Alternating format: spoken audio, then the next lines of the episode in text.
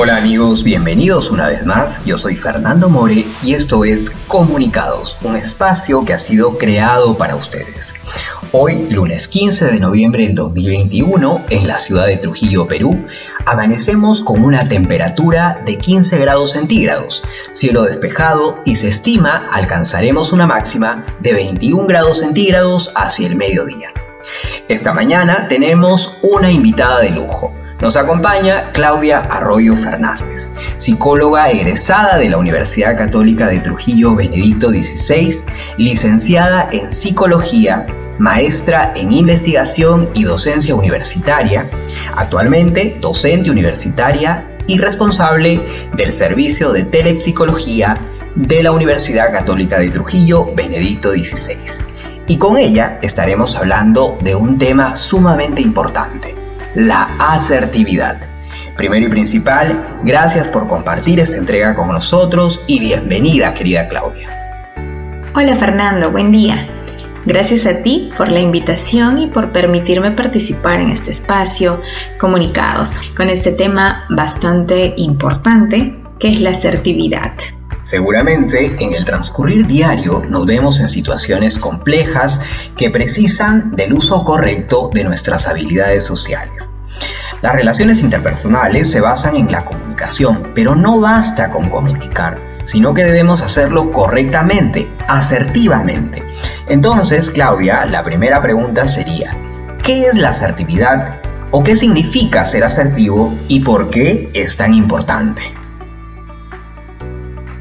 Bueno, Fernando, de hecho, si vamos a los orígenes de la palabra asertividad, eh, nos vamos a dar cuenta que aparecen las palabras afirmar, defender, ¿sí?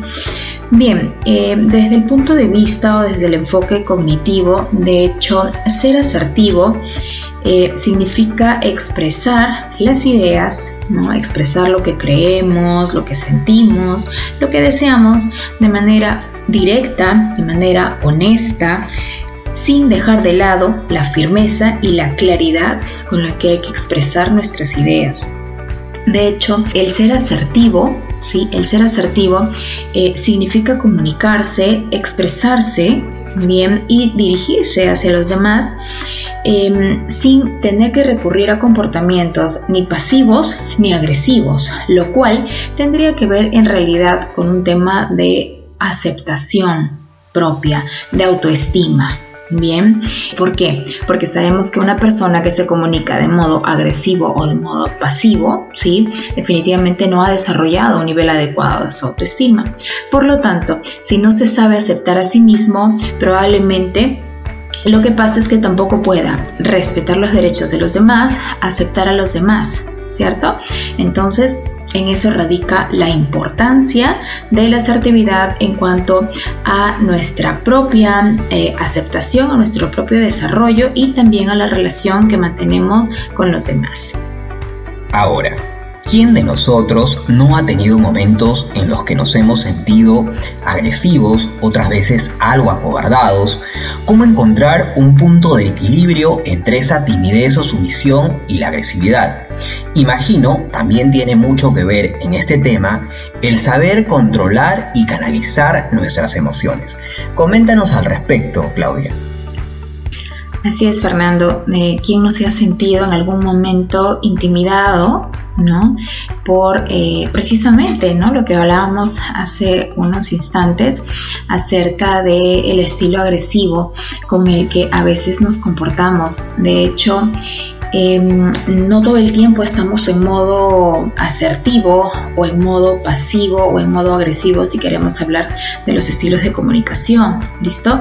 Eh, de hecho, en algunos momentos eh, probablemente nos hemos comportado de una manera agresiva, ¿no? O un tanto pasiva o eh, asertiva. De hecho, la asertividad es el equilibrio, ¿sí? La asertividad es ese punto medio al cual todos Em, queremos llegar. Es básico, es muy importante, no es de la noche a la mañana, lógicamente, es todo un trabajo, es todo un trabajo diario.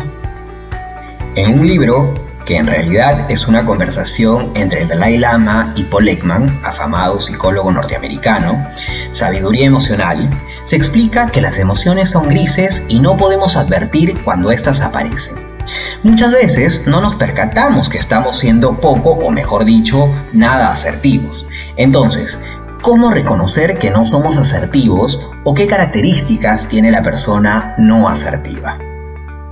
De hecho, creo que debemos empezar por no catalogar a las emociones como positivas y negativas, como algunos autores eh, lo lo mencionan. O en todo caso no percibir como negativa ninguna emoción, ya que todas las emociones nos sirven, todas las emociones son importantes. Bien, lo que debemos trabajar y aprender a gestionar en realidad es la respuesta que tenemos frente a ellas. A veces tenemos respuestas muy desbordadas que realmente necesitan de un trabajo diario, como le decía hace unos minutos. Bien, ¿cómo reconocer que no somos asertivos? Definitivamente si hablamos de una persona que no es asertiva, estamos hablando de alguien que probablemente eh, rechaza las ideas de los demás, ¿no? trata de imponer las suyas sobre el resto. Em, y pues si hablamos y retomamos el tema de la aceptación, estamos hablando de personas que no han desarrollado un nivel adecuado de autoestima.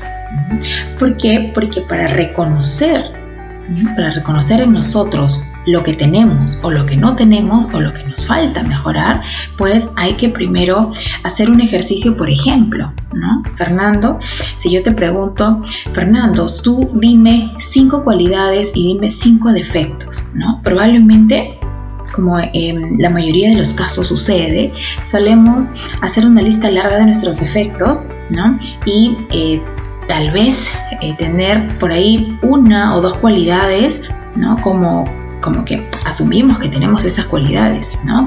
O puede pasar todo lo contrario, ¿no?